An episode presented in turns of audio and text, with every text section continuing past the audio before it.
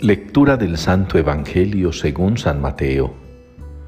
En aquel tiempo, al ver Jesús el gentío, subió al monte, se sentó, y se acercaron sus discípulos, y abriendo su boca les enseñaba diciendo, Bienaventurados los pobres en el espíritu, porque de ellos es el reino de los cielos. Bienaventurados los mansos, porque ellos heredarán la tierra. Bienaventurados los que lloran, porque ellos serán consolados.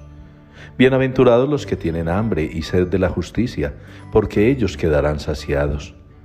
Bienaventurados los misericordiosos, porque ellos alcanzarán misericordia.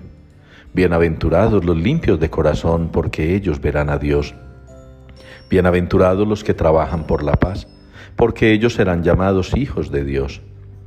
Bienaventurados los perseguidos por causa de la justicia, porque de ellos es el reino de los cielos. Bienaventurados vosotros cuando os insulten y os persigan y os calumnian de cualquier modo por mi causa.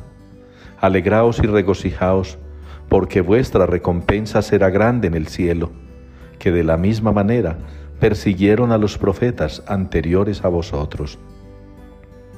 Palabra del Señor.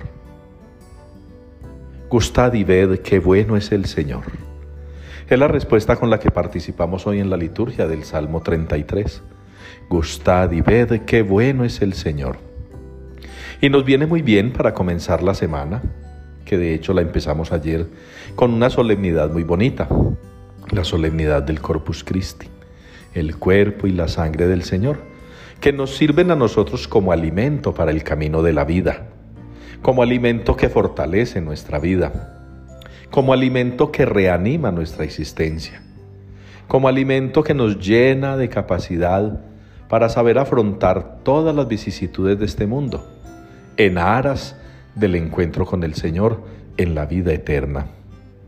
Gustad y ved qué bueno es el Señor, porque Él nos auxilia, nos anima, nos reconforta, porque el Señor está siempre con nosotros, porque como lo dice el apóstol San Pablo en la primera lectura, ese Dios Padre de las misericordias, es el Dios de todo consuelo.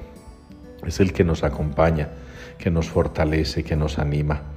El que nos hace comprender que nuestros sufrimientos no son nada frente a lo que vamos a disfrutar en la eternidad.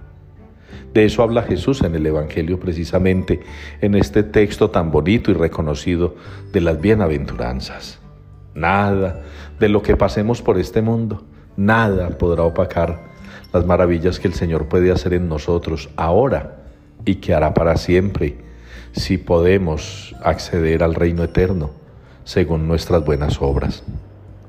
Quiera el Señor que ustedes y yo pues introduzcamos en nuestra oración de este día el Salmo, que también lo interioricemos y que podamos darnos cuenta y gozarnos con esa noticia maravillosa de que el Señor es bueno y que podemos gustar y ver esa bondad, sobre todo en la Eucaristía, cuando adoramos a Jesús presente realmente en el altar, cuando nos alimentamos de su cuerpo y de su sangre, y con ese alimento nos fortalecemos, nos reanimamos, nos reconfortamos para superar las dificultades de la vida y avanzar firmes hacia la salvación.